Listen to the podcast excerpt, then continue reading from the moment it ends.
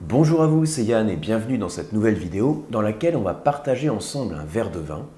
Et je voudrais ici bah, qu'on sorte un petit peu des sentiers battus pour déguster un cépage que vous connaissez peut-être, mais ça fait quand même pas partie des cépages les plus connus, sur un vin espagnol de la dénomination d'origine, donc de la Deo Penedes. Donc je vous montre l'étiquette. Alors ici donc, je ne sais pas si vous voyez à la, caméra, c'est écrit Penedes. Et puis, on voit ici donc pur Xarello. Et ensuite, Pardas, qui est le nom de la bodega, donc du domaine viticole. Alors, qu'est-ce que c'est que ce truc? Alors, si vous êtes un petit peu amateur de vin espagnol, vous connaissez peut-être ce cépage. Sinon, il est probable que vous ne le connaissiez pas. Donc, le but, hein, comme je vous dis, ça va être de vous montrer en quelques minutes les caractéristiques de ce cépage, hein, histoire d'élargir un petit peu les horizons, euh, sortir un petit peu des grands classiques de dégustation et puis revoir ensemble, c'est ce qu'on fait à chaque fois qu'on déguste un vin ensemble, bah, la méthode de dégustation appliquée sur un verre de vin. Donc ce qu'il faut faire, comme toujours, hein, c'est prendre son outil de travail, l'outil de travail, le voilà, et puis on va le déguster ensemble et voir à chaque étape de la dégustation ce que l'on peut dire. Alors au passage, euh, je vous mets en fond d'écran la fiche de dégustation que j'utilise dans les masterclass. Comme toujours, hein, vous pouvez utiliser d'autres fiches. Hein. Si vous suivez le WSOT, par exemple, vous avez un format de fiche spécifique. Le CADV, le CCAVF, que vous pouvez suivre sur le QAM, petite page de pub au passage, eh bien, vous avez un autre format de fiche. Chaque fiche a une structure qui est un petit peu... Enfin, une structure, la structure reste la même, mais a une terminologie, on va dire, qui est différente. Mais les fiches, c'est toujours le même principe, hein. c'est toujours on observe, on sent, goûte. Toujours dans l'ordre du, haut vers le bas, œil, nez, bouche. Visuel, olfactif, gustatif. C'est comme ça qu'on structure la dégustation. Alors, juste pour vous situer, là, je vous ai dit, on est sur un vin espagnol, dénomination donc Penedes. Où est-ce qu'on se situe? Vous connaissez peut-être. Hein. donc Penedes, on se situe en Catalogne. On est donc à la grosse touche entre Barcelone et Tarragone. Et c'est donc une zone viticole qui est entre la mer Méditerranée et puis une zone, on va dire, plus vers l'intérieur des terres, un petit peu montagneuse, qu'on appelle le massif de Montserrat. Alors, Penedes, en termes de type de vin produit, on y fait aussi bien du blanc, du rosé que du rouge. C'est en général plutôt des vins euh, on va dire, sans trop de structure tannique hein, pour les rouges, euh, plutôt sur la fraîcheur. C'est de manière générale des vins à déguster dans leur jeunesse. Mais on connaît surtout donc cette zone viticole pour la production de vins effervescents. Donc c'est euh, le champagne espagnol, hein, enfin le crément espagnol qu'on appelle le cava, donc C-A-V-A. Et au sein de ce champagne espagnol, donc le cava, vous avez différents cépages qu'on trouve, différents types de raisins. Donc en Champagne, je fais le parallèle, hein. en Champagne, on a parlé la dernière fois sur une vidéo dégustation, il n'y a pas tellement longtemps, on a les cépages Pinot Noir, Pinot Meunier, Chardonnay, pour citer la trilogie champenoise, la plus classique. Et puis, euh, sur le cava espagnol, dans la zone de Penedes, vous avez le Macabeo, Parellada et Xarello. Xarello, c'est lui qu'on va retrouver ici en monocépage. Alors, c'est euh, quand même assez euh, original hein, parce que c'est plus un cépage d'assemblage qui fait initialement des vins qui ne sont pas d'une grande complexité. On a néanmoins quelques bodegas, donc quelques domaines viticoles, qui sortent aussi un petit peu des sentiers battus et qui vont le vinifier en monocépage, comme c'est le cas ici, en le travaillant sur des petits rendements pour lui donner plus de structure et un petit peu plus de corps, plus de potentiel de garde également.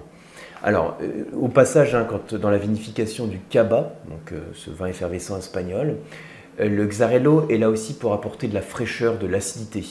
En gros, hein, sur une échelle d'acidité évaluée sur 5, le Xarello il serait autour de 4, alors que le Macabeo, sur la région de Penedes, on est plutôt autour de 3. Par contre, en termes d'intensité aromatique, le Xarello est moins intense. Donc il est là pour apporter de la fraîcheur, un petit peu de fruits, mais surtout pour faire saliver. Alors, on va déguster ensemble. Alors, juste avant, un petit mot peut-être sur euh, Bodegas Pardas. Hein, je vous montre aussi la, contre-étiquette. Donc, on est sur euh, un domaine viticole familial euh, qui travaille en agriculture biologique et sur une approche qui est peu interventionniste. Et ici, il cherche à donner à son vin un petit peu plus du caractère justement du, du, cépage. Pour ça, il y a une courte macération pelliculaire qui est effectuée. Donc on peut extraire des polyphénols de la peau, vous savez que de manière très générale, sur les vins blancs, on fait un pressurage direct, donc on prend le jus et le jus on, le met en fermentation alcoolique. Quand on fait une petite macération préfermentaire à froid avec la peau, ça permet d'extraire des composés phénoliques de la peau et parmi ces composés phénoliques, des précurseurs d'arômes, donc apporter un petit peu plus d'arômes, plus de corps éventuellement au vin qu'on produit.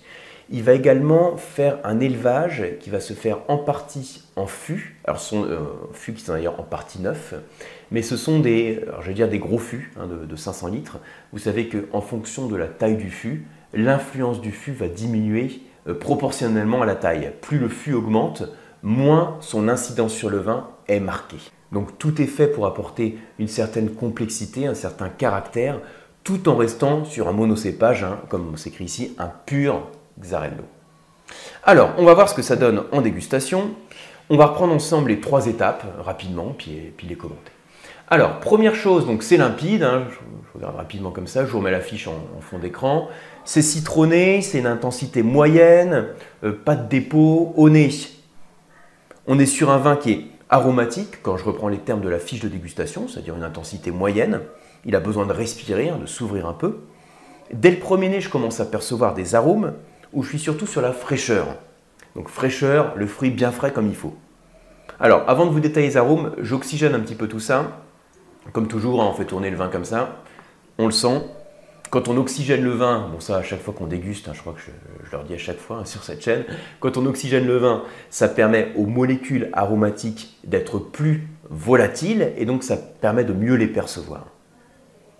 Et là effectivement, le nez s'ouvre et je retrouve, alors je suis vraiment sur cette gamme très fruitée, hein, fruité, fruits frais, des notes d'agrumes, donc de pamplemousse, de citron vert, de pommes vertes, Pomme verte et pomme un petit peu plus mûres, mais ça reste comme de la pomme, donc ça reste de la fraîcheur. Quelques notes florales. Alors, tout à l'heure, hein, quand je l'ai, euh, avant de, le déguster avec vous, sur, devant la caméra, j'avais ouvert la bouteille où j'avais quelques notes minérales, où là, elles sont beaucoup moins marquées. Hein. je suis vraiment sur le. Donc commente en fait ce que je ressens au moment de la dégustation, à l'instant de la dégustation. C'est vraiment, vraiment du fruit frais. Voilà, pamplemousse à planer. C'est pas un nez qui est très complexe, hein. c'est vraiment sur la fraîcheur et sur le fruit. On va voir ce que ça donne en bouche. Alors, petite parenthèse, hein, désolé, j'ai pas pris le crachoir, je l'oublie souvent sur la caméra. donc, euh, il y a beaucoup de fraîcheur. Donc, dès l'attaque, en termes de, si je reprends les termes de l'affiche, hein, c'est sec, c'est un vin qui est complètement sec, on ne perçoit pas de sucre résiduel, et l'acidité est nerveuse. C'est-à-dire je suis carrément à 5 sur 5, le niveau d'alcool est plutôt léger à moyen, c'est pas du tout ce qui ressort de l'équilibre. pardon. Et j'ai une petite amertume aussi en fin de bouche hein, qui se prolonge en finale, qui est assez agréable. J'ai aussi en bouche, donc c'est pas forcément sur la fiche, mais on note toutes les sensations qu'on perçoit.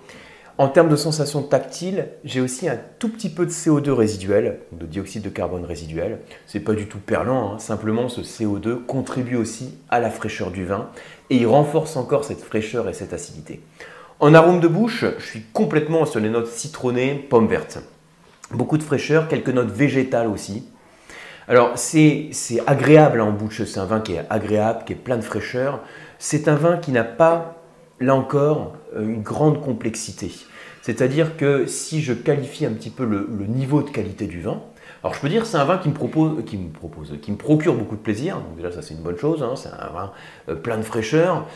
Maintenant, si j'analyse de manière très formelle le niveau de qualité du vin, suivant la méthode CIEL, C-I-E-L, la complexité, l'intensité, l'équilibre, la longueur en bouche, en termes de complexité, c'est pas complexe, c'est pas intense, c'est équilibré, c'est pas non plus long en bouche. Au bout de 4-5 secondes, certes, j'ai l'amertume qui persiste, mais les arômes ont disparu. Donc c'est un vin que je vais qualifier de convenable à agréable.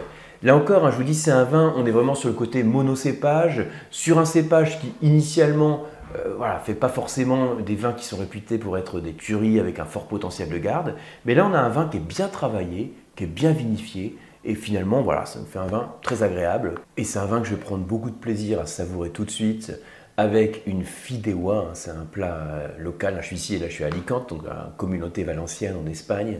Donc c'est un plat, on va dire, se rapproche de la paella. Sauf que le riz est remplacé par des pâtes, hein, dire comme ça pour faire simple. En tout cas, on va ici faire un bel accord mévin. J'espère que vous avez apprécié cette vidéo, que ça vous a permis peut-être de mieux connaître ce cépage et en quelques mots hein, cette région viticole, cette zone viticole. Si c'est le cas, merci de partager la vidéo, de la liker, de vous abonner à la chaîne. Et pour ma part, je vous retrouve comme toujours sur les diplômes autour du vin et sur les formations au vin sur le site lecoam.eu et sur les masterclass de la dégustation. Merci et à bientôt.